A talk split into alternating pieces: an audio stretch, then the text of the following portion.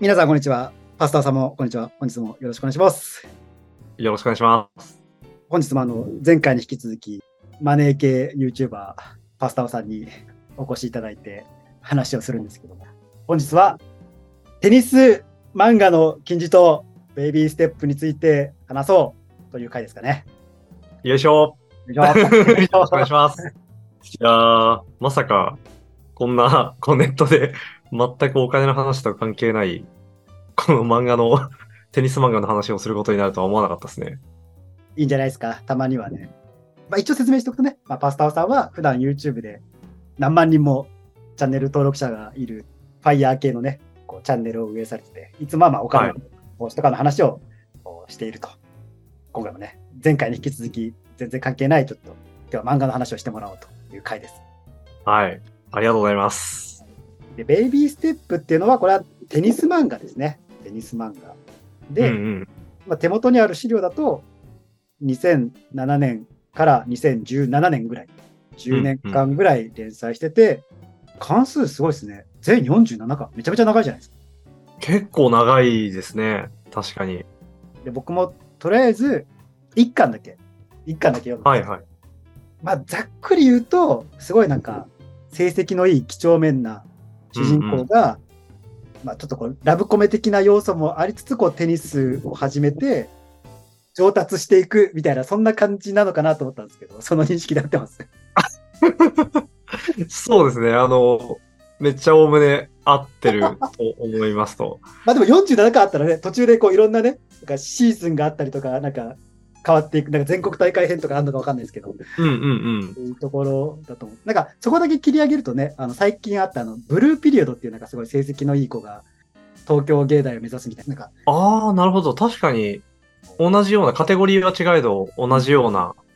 ストーリーかもしれないですね。いろいろこう考えながらこうく工夫して、こう、成長していくみたいな、なんかそううんいうう。んでうん。いや、そうですね。でも、ベイビーステップ、そうですね。だから、今おっしゃっていただいたみたいに、全体のやつで言うと、まず主人公の丸尾栄一郎くんっていう子が主人公なんですけど、高校1年生なんですよね、物語始まるときは。で、その時は本当ただただ勉強だけしている優等生の少年が、まあ、ひょんなことでこうテニスを、テニスに触れて、で、その面白さに惹かれて、なんと、高一なのに、もうこれからテニスプロを目指すんだというところで、そうなんですよ。僕はプロのテニス選手になるんだって言って、まあ遅咲きも遅咲きなんですけどね、高一からテニスを始めてプロ選手を目指すっていう、そんな少年のサクセスストーリーを、はい、なんか追っていくっていうのが、まあ、そうですね、そのプロまでの道のりを描くみたいなのが、ベイビーステップの、なんか大まかなストーリーですね。まあなんか、普通に考えれば高校生からだと、まあ当然、プロを目指すには遅すぎるって感じなんです。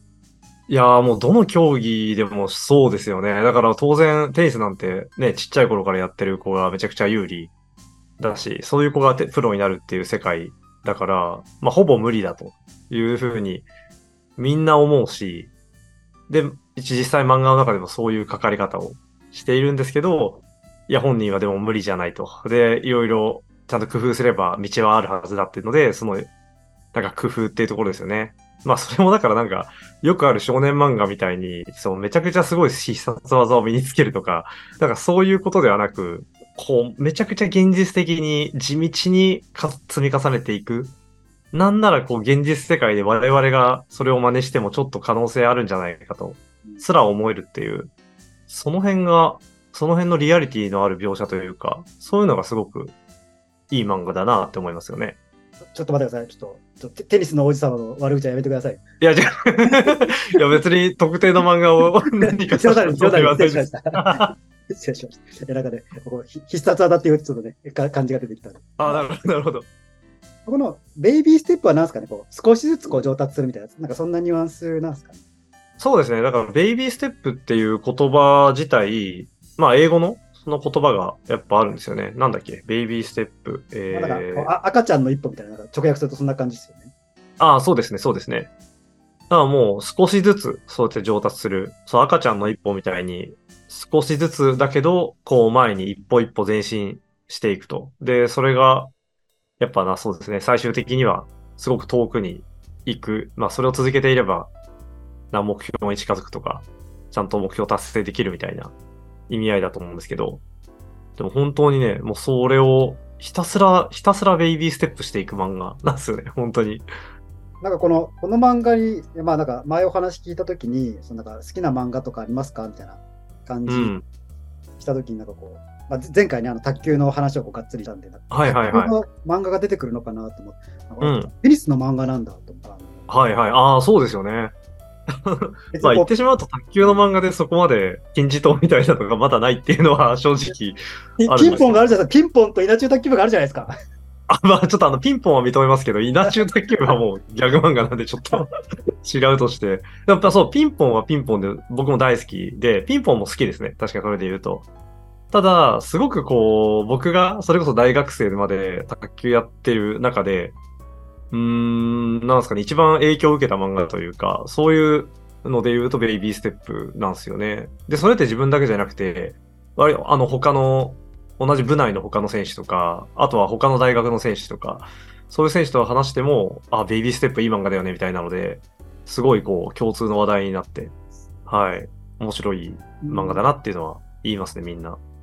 サッカー界におけるキャプテン翼的な感じになってるじゃないですか。いや、そうですね。まあもちろんね、読んだことない人もいるかもしれないですけど、なんですかね。なんか共感できる部分がすごくあったんですよ。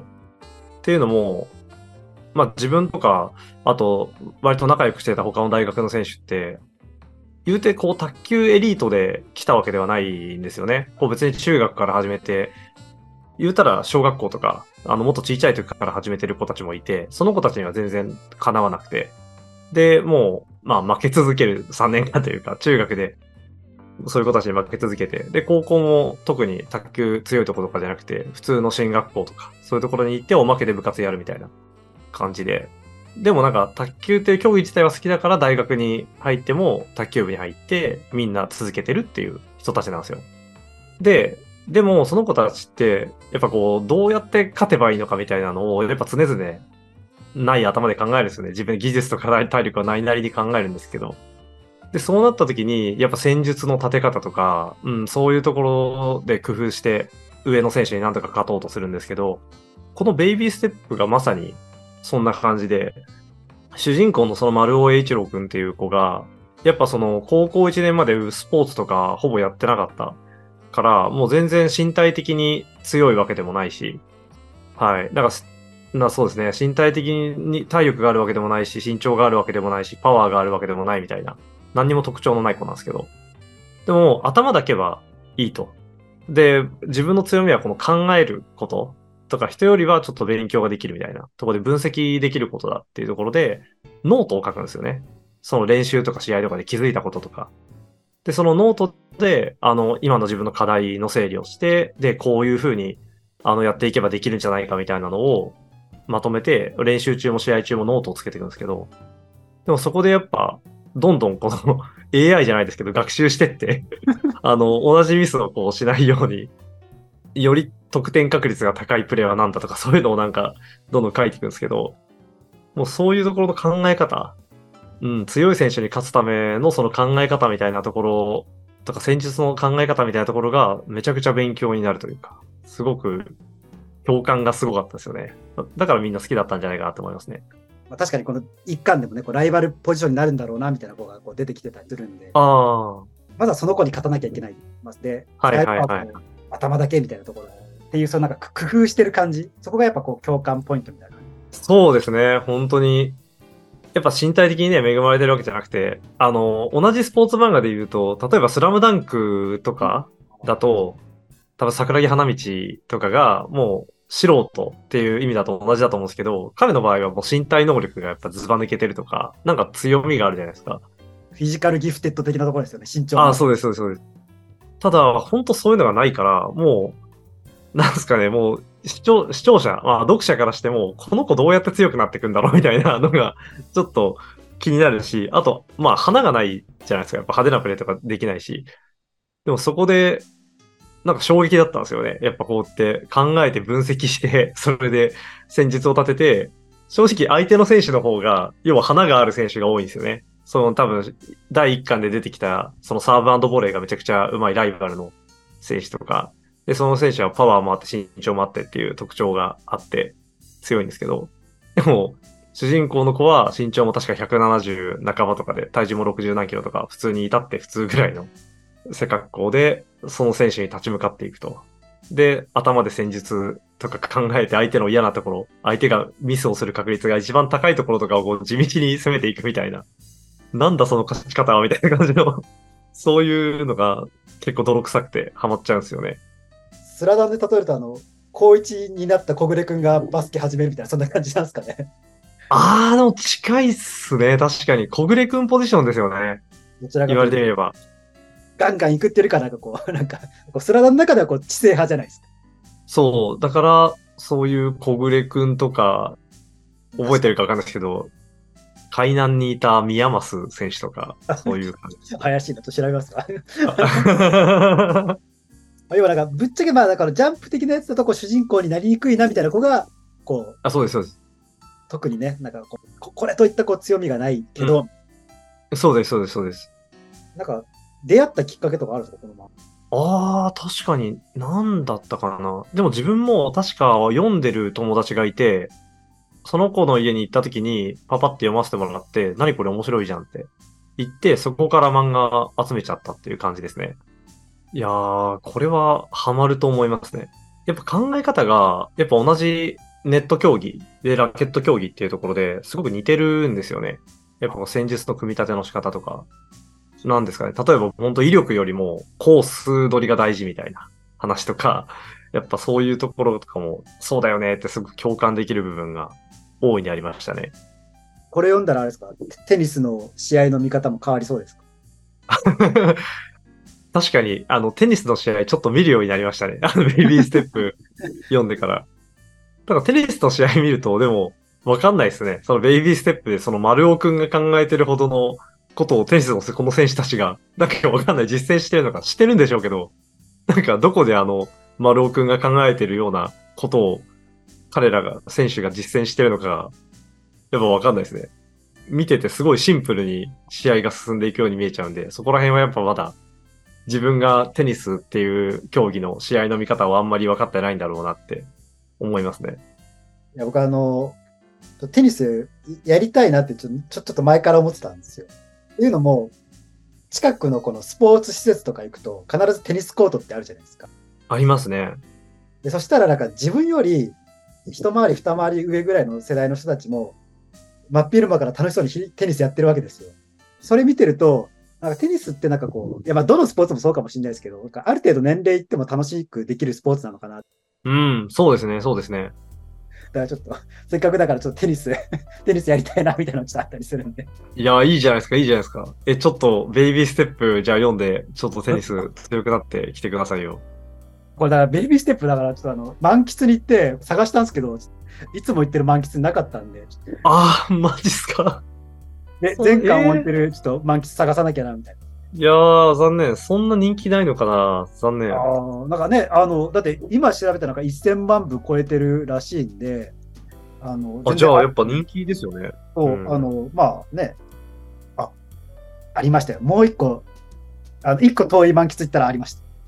お、よかったです。ちょっとぜひ読んでくださいよ、これ。面白いっすよ。あ、でもなんだろう、あと、共感ポイントとしてはでも、いやでもこれ本当でも面白くて、なんか多分何かに熱中してる人とか、なんかやりたいことがあるんだけど、こう、我慢してるとか、気持ちに蓋をしてるみたいな感じの人が見ても、なんか勇気をもらえる本だと思うんですよね、これって。ちょっとなんかネタバレチックになるんですけど、ちょっと、そんななんかごめんなさい。でもひどいネタバレじゃないんで、あの、言ってしまうと、そう、丸尾くんが高校生で、まあ、1年生だったんですけど、初め。でも2年生、3年生って、年重ねて、で、大学受験とか進路の決める時期になるんですよね。で、その時にじゃあ大学行くのか、でもこう、プロを目指して別の道に行くのかみたいなところで悩むわけですけど、で、まあ言うてしまったら、まあ確かにそこまででもある程度実は成績的にテニスの実実力も上がってきてて、ワンチャンもしかしたら本当にもしかしたらプロの道あるんじゃないかぐらいなんですよ。のところには来てて、でもまだなんかレベル的には全然低いところ。だから普通に考えたらやっぱ安定した道というか大学とか行った方がいいんだけど、みたいな。どうするんだっていうのがあるんですけど。でもその時に、やっぱこう自分で、その、やっぱプロになりたいっていう気持ちが諦められないから、こう両親を説得とかするために、すごくこうプレゼンテーションとかを自分でこう作って、両親に対してプレゼンとかをして、で、自分でスポンサー探しとかもしてみたいなのがいろいろあって、もうそういうのがもう、なんですかね、このガッツというか、なんか、いや、大事だよね、こういうね、みたいなのをあ改めてなんか感じさせられるシーンがすごくあるんですよ。実質企業本じゃないですか。いやー、なんかね、ちょっとそれに近いんですよね、やっぱり。やっぱなんかちょっと感激しますよ。こうただの温室育ちみたいな子じゃなくて、本当にだから頭はいいけど、すごい本当一般家庭だし、何も、なんすかお金持ちな家庭でもないし、本当に一般家庭の普通の子、ちょっと頭がいい普通の子っていうのが、うん、ちょっとこう、なんすかね、王道のこの高校から頭がいい大学に行くみたいなルートが、ちょっとほんと外れて、別の道を目指すみたいなところのこの勇気みたいなのを一緒に見える感じがして、そこら辺はなんかね、企業本かもしれないですね。ちょうど聞こうと思ってたんですよね。なんかその、こう47巻あって、こういいろいろ多分シーズンがあるじゃないですか。はいはい。まあ、ど、どこら辺がこう注目ですかって聞こうと思ってたんですけど、やっぱそのプロになるならないみたいな、その、高校卒業するぐらいのタイミングがやっぱ一番見どころって感じです。難しいですね。確かに。でも見どころは本当にもうずっとなんですよ。ずっとなんですけど、確かに、あの、そうですね。こう初心者、本当の初心者からこのプロの道にこう、つながっていくこの過程、ちょっとそこでこうチャンスをこう、ちょっとずつでもこう掴んでいく、その過程はめちゃくちゃ面白いですね。本当に。まあある程度行った後って、ちょっとなんか、確かにトーンは変わってきますよね。もう本格的にそうじゃあ本当、もうプロ関係のつながりが増えてきて、海外のアメリカとかに行って、その海外ツアーとかにもちょっと挑戦するんですけど、なんか、その辺とか来ると、またちょっと違う、それまでとは違うテイストの話にもなってくるんで、どっちかというと本当この、ただの凡人のこの、高校1年生からこう、高校3年生ぐらいまでの、この辺は、めちゃくちゃ面白いですね。0を1にしていこうみたいな、その過程ですか？ね。ああ、ですね、ですね。その辺が、本当にそれこそ実力もないし、人脈も全然ないしとか、うん、その辺からこう、一歩、そうですね、ぜまあその01をする瞬間、01を達成する瞬間みたいなところはめちゃくちゃ面白いですね。いや、でも確かにそうっすよね。そうなんですよね。まあ、じ人生の話まで広げるつもりはないですけど、ゼロ、ゼロから始めるって、一番しんどい瞬間じゃないですか。ししんどいですよね。挫折ポイントでもあるじゃないですか。でもこう、だからそれをやんない限り、こう、人生って変わんないじゃないですか。うんうんうん。いや、そうなんですよ。だからこう、停滞してる時こそ、いや、今の自分はこう、ゼロを、何か、何かゼロな部分を1にしようとしてるかみたいなことをこう、なんかこう、自問自答するじゃないですか。うんうんうん。そういうタイミングで読み返すと良さそうです。いやー、と思いますね。これは本当やる気になるんじゃないですかね。やっぱ、まあ、当時大学生とかで読んだっていうのも、やっぱあって、やっぱ大学生とかって、いろいろ悩むじゃないですか。進路とか、そういうところに。何者でもないそそうです、そうです。で、その時にやっぱこれを読んで、あー、みたいな。自分も、なんかこう、チャレンジじゃないけど、ちょっとそういう、何か、本当にやりたいことみたいなのをちょっと追った方がいいんじゃないかとか、ちょっとなんかね、その辺を感じさせられますよね。わかりました。ぜひじゃあちょっとプロ、プロに行くの行かないのみたいなところをちょっと注目して、うちの近所の満喫にもあるってことが分かったんで。そうっすね、そうっすね。いやー、でも面白いと思いますけどね、本当なんか本当になんすかね、こう、まあ、どんどんスケールがだから最終的に大きくなってくるから、確かに手触り感というか、ちょっと短感がなくなってきて、ちょっと感じ方変わるところはあるかもしれないですけど、最後の方もね、最後の方で面白いんですよ。当然。まあ終わり方はちょっと賛否のありましたけど、なんか、まあ面白くて。でも本当初めの方のこの地区大会とかで言ったら負けるぐらいのレベルのところからこう、ちょっとずつその地区大会で勝てるようになってとか、で、全日本ジュニアとかに出れるようになってとか、その辺の話とかを積み上げていくのはなんかね、リアルですよ。はい、本当に面白い。でも本当にあの、話聞いてて、あの、本当に好きなんだなっていうのは、すごい伝わってきましたし いや正直テニス漫画って言ったらテニスの王子様ぐらいしか知らなかったんで、いいきっかけになったなと思いました。いやー、ちょっとぜひ読んでみてください。じゃあ、あの、読んだら、あの、嫌がらせのように LINE 送っていいですここまで読みましたみたいな感じで、こうなんか、あの、感想の人ともに。いや、ちょっとぜひぜひ、あの、送ってください。あまあ、あとは、ちょっとね、まあ、おまけじゃないですけど、はい結構、ラブコメ要素があったりするんで、実は。大事ですよね。あの、男の子の原動力はラブコメみたいなところありますから。いや、そうなんですよ。で、もう、ヒロインの高崎夏ちゃんも非常に可愛い子なので、もう私も私の妻も大好きな漫画の女の子キャラなので、その辺と A ちゃんと高崎夏ちゃんのその関係性みたいなところにもちょっと注目しながら読んでもらいたいですね。主人公とヒロインの。はい。わかりました。ありがとうございます。じゃあまとめますかね。というわけで本日は、講談社で連載していた勝木光先生の代表作と言っていいでしょ